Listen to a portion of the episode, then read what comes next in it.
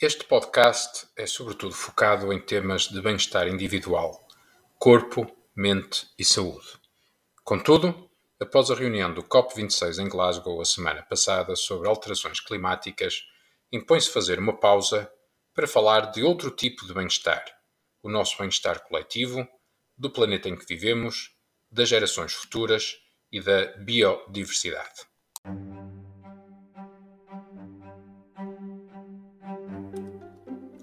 Olá, o meu nome é Carlos Capa. Bem-vindo ao meu podcast e blog Morangos Sem Açúcar, uma série sobre corpo, mente e bem-estar pessoal e do planeta em que vivemos. O meu propósito é simples: partilhar a imensidão de dados e opiniões que fui acumulando ao longo dos anos sobre estas matérias em busca de uma vida com mais energia, sentido e bem-estar.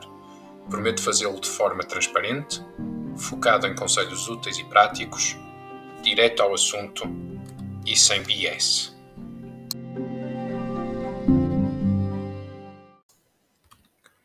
A possibilidade, na verdade, o direito à felicidade e bem-estar futuro, tanto pessoal como daqueles que gostamos, está hoje ameaçado pela crise climática e equilíbrio do planeta, cujos perigos só agora começamos a antever.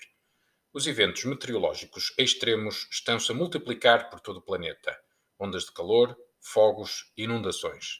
Estamos já, em média, ao longo da última década, 1 grau Celsius acima da temperatura pré-industrial. Os efeitos de loops sistémicos estão em curso.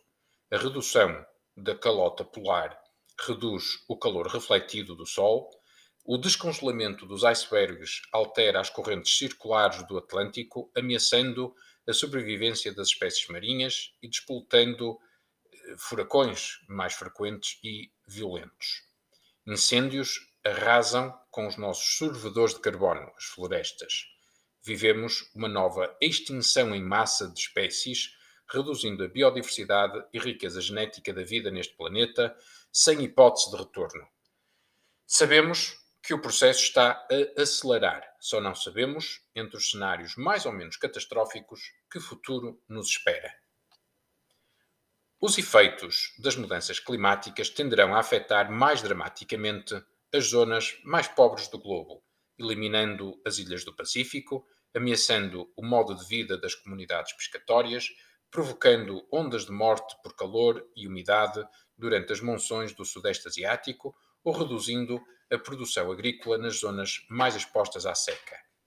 As regiões que menos contribuíram para o problema podem sofrer desproporcionalmente mais, levantando questões eh, de, de, de justiça e de mitigação. Mesmo nos cenários mais suaves, deparamos-nos com consequências graves de equilíbrio geopolítico e desenvolvimento regional. A evidência científica sobre as alterações climáticas e a origem humana dessas alterações é eh, inquestionável. Na verdade, já o é há muito tempo. Simplesmente, uh, políticos e pessoas comuns preferiram ignorar por comodismo ou por interesses económicos ou sentido de, de impotência. Paulatinamente, o risco climático entrou na consciência mundial perante a evidência de eventos climáticos extremos, o contributo de vozes mediáticas como Al Gore ou Bill Gates e o alargamento das preocupações ambientais a grupos crescentes da sociedade, particularmente os jovens. Já não se trata apenas de reclamações isoladas de grupos marginais ou ecoterroristas, mas das pessoas comuns.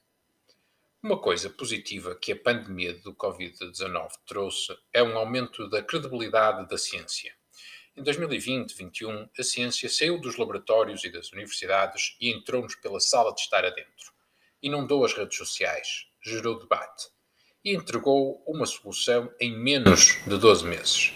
O desenvolvimento das vacinas em tão curto espaço de tempo não foi feito sobre o vazio, mas assentou em décadas de ciência fundamental em genética, virologia, imunologia, a face visível de uma maratona.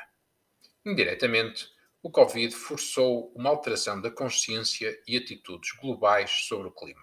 Por um lado, porque o Covid forçou um, um aumento da percepção de risco eh, e aumentou a percepção da ameaça de eventos extremos.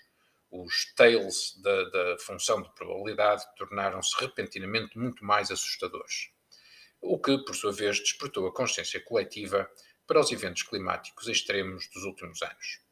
Por outro lado, reforçou a credibilidade da ciência e dos alertas sobre a urgência de encontrar respostas concretas que evitem a catástrofe. Mas será que estamos já no momento de viragem das atitudes e opções coletivas?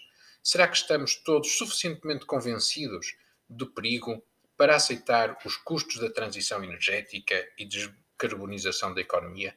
Que sacrifícios estamos, de facto, dispostos a fazer enquanto sociedade? Na verdade, apesar de todos os discursos, manifestações e posts nas redes sociais, o facto é que estamos ainda longe do ponto de viragem. O relatório do IPCC sobre alterações climáticas foi publicado na mesma semana em que o Messi saiu de Barcelona. Experimentem comparar o número de buscas no Google desses dois eventos nessa semana. O imediato ainda nos toca mais do que o risco de, de, de destruição coletiva. Outra evidência de que estamos ainda longe do ponto de viragem é a avaliação dos compromissos assumidos por vários países do mundo para conter a emissão de gases e efeitos de estufa. Apesar dos, dos compromissos de net zero até 2050 de muitos países, o que acontece nos próximos anos até 2030 será determinante. É reconhecido que para parar o aumento da temperatura abaixo de 2 graus Celsius acima do nível pré-industrial, precisamos de reduzir as emissões de gás e efeitos de estufa em 50% até 2030. Mesmo somando todos os compromissos já assumidos com pompa e circunstância pelos líderes globais, ainda estamos, em 2030, 14% acima das emissões face a 2010. A atenção do público sobre as questões ambientais arrisca levar empresas e governos a uma correria para parecer verdes, em vez de investir seriamente para ser verdes. Porque esses investimentos demoram, demoram tempo, são incertos e a pressão para mostrar que se está a fazer alguma coisa no imediato pode conduzir a uma onda de greenwashing, ou seja, um balde de tinta verde para cobrir relatórios de, relatórios de sustentabilidade e, e, e discursos, mas sem tempo para fazer as escolhas difíceis e as alterações estruturais necessárias. Querer fazer as coisas demasiado rápido e com efeitos visíveis no curto prazo pode-nos, na verdade, afastar das mudanças estruturais para uma solução duradoura. Na verdade, os custos, os investimentos e alterações à forma como produzimos, consumimos e descartamos coisas são colossais. Para contextualizar a discussão sobre o clima, há dois números críticos: 51 e 0. 51 bilhões de toneladas de gás efeito de estufa em CO2 equivalente é o que emitimos atualmente por ano. Zero é o que temos que atingir. Simples. E isto só para parar de agravar o processo. Os gases já hoje na atmosfera são suficientes para conduzir a um aumento próximo de 2 graus Celsius na temperatura. Esses gases vão manter-se na atmosfera durante séculos, pelo que qualquer emissão adicional continua a, enfim, metaforicamente, encher a banheira. Para evitar que a banheira transborde, não basta reduzir o caudal da água, é preciso fechar totalmente a torneira. E depois de algum modo, tentar encontrar uma forma de abrir a tampa do escoamento. Uma coisa que o Covid demonstrou é a dificuldade da tarefa que enfrentamos. Emitimos atualmente cerca de 50 bilhões de toneladas de gás de efeito de estufa em CO2 equivalente, como disse, temos que cortar em termos líquidos 100%. E isto antes de começar a pensar em recuperar CO2, CO2 eh, da atmosfera para tentar reverter os efeitos já em curso. Em 2020, durante o período da pandemia, com a economia fechada, as populações confinadas, os aviões e carros parados, o desastre económico a que se assistiu, ainda assim, as emissões caíram apenas 5 a 6%. Isto demonstra bem a enormidade do que temos pela frente. Mas também mostra que será impossível chegar lá sem uma alteração profunda, estrutural, do modo como produzimos e consumimos. É neste ponto que enfrentamos o maior obstáculo a resolver o problema. A dimensão do que é preciso fazer é tão gigantesca que cada um de nós, individualmente, ou até mesmo um governo, se vê impotente para agir. Na verdade, o discurso tradicional de cada um deve fazer o que pode para ajudar pode até ser contraproducente. Este discurso moralizante de apagar as luzes, reciclar, mudar para um carro elétrico, etc., etc., é hipócrita. Na verdade, eu posso mudar radicalmente a minha vida, adotar todas as boas práticas e ainda assim sou absolutamente incapaz de tornar a minha vida net zero, quanto mais net negative. É preciso uma alteração estrutural da forma de produzir, distribuir e consumir. Por isso, repito, a pressão moral para mudar comportamentos individuais é hipócrita e serve apenas para nos fazer sentir pessimamente com algo que não controlamos. Há uns anos, quando comecei a ler relatórios e livros sobre este tema, inundou-me uma sensação de impotência. A depressão ecológica está documentada e traduz esta responsabilização individual, esta pressão moral por, a, por algo que não controlamos individualmente. Por isso, as palavras de Greta Thunberg na ONU são tão poderosas. How dare you? Não ousem colocar no indivíduo a responsabilidade que os políticos e agências intergovernamentais não tiveram a coragem de enfrentar. Claro que a mudança de comportamento individual ajuda, mas apenas no contexto de uma mudança sistémica em que o consumidor tem opções. Não vamos de repente tornar-nos homens e mulheres das cavernas para resolver a situação. Isso simplesmente não vai acontecer. Por isso, precisamos de soluções tecnológicas e científicas que abram novas opções. Do mesmo modo, os países de rendimento baixo e médio não vão abdicar do seu crescimento económico, de, da sua urbanização e melhoria alimentar. Nem seria justo. Genericamente, não foram eles que criaram o problema.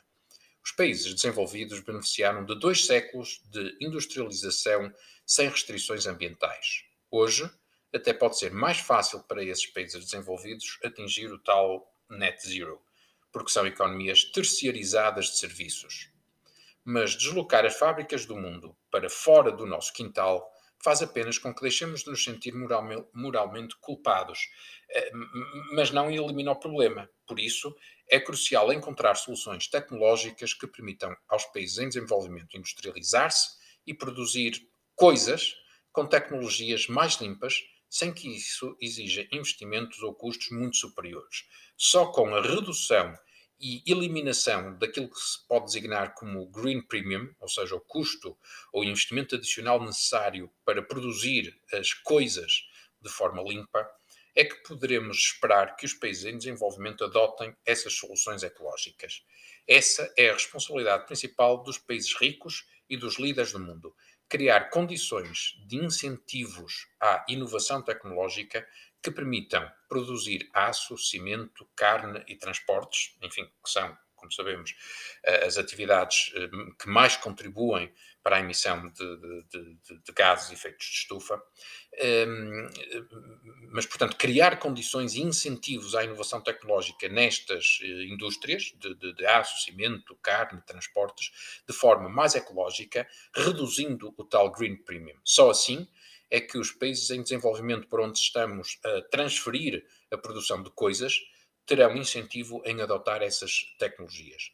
Do nosso lado, do lado dos líderes eh, do mundo, temos que criar incentivos a, a, a, que estas tecnologias e a ciência eh, produzam essas, estas novas tecnologias, para que depois eh, eh aqueles que, que, que produzem eh, as, eh, as adotem.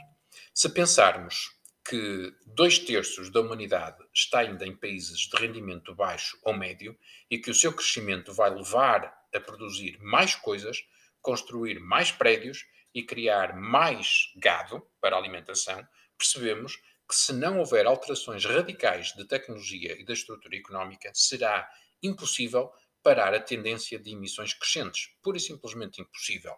Daí a importância dos países desenvolvidos investirem apostarem nesta inovação tecnológica. Há já tecnologias verdes de produzir cimento e aço eh, verdes, que são as duas indústrias com maior uh, contribuição para a emissão de, de, de gases de efeito, de efeito estufa e, e, mais difíceis de eletrificar, porque com eletricidade não se consegue produzir as altas temperaturas necessárias para a produção de, de aço e, e, de cimento. Empreendedores estão a experimentar também com carne crescida em laboratório e há já no mercado carne de vegetais com textura, sangrar, com, com resistência e cor da carne.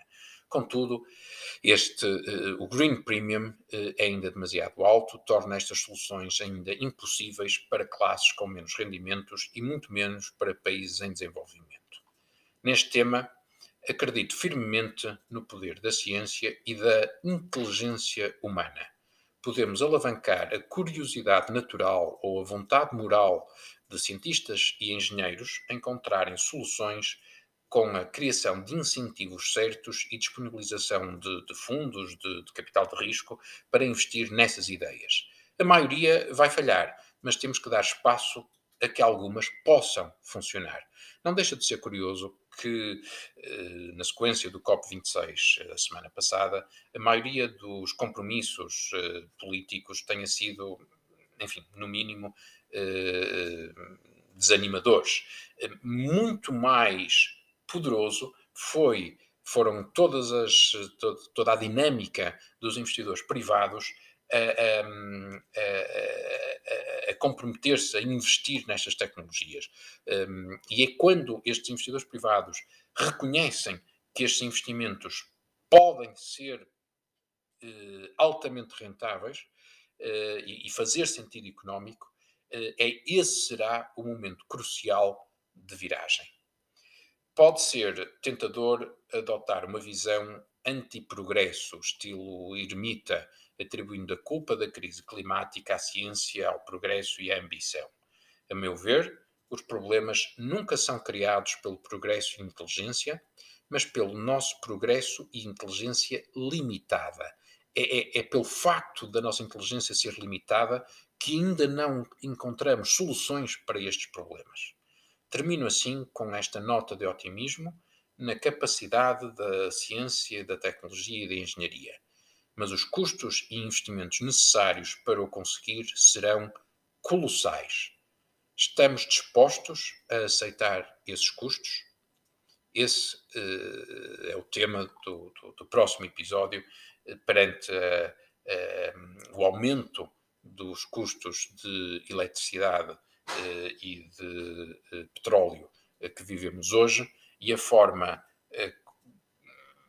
ridícula como em pouco mais de um mês os políticos de todo o mundo correram a subsidiar eletricidade e petróleo, voltando atrás com tudo aquilo que é uma inevitabilidade neste processo de transição climática. Os custos dessa transição são inevitáveis e temos, enquanto sociedade, que perceber que custos estamos dispostos a aceitar.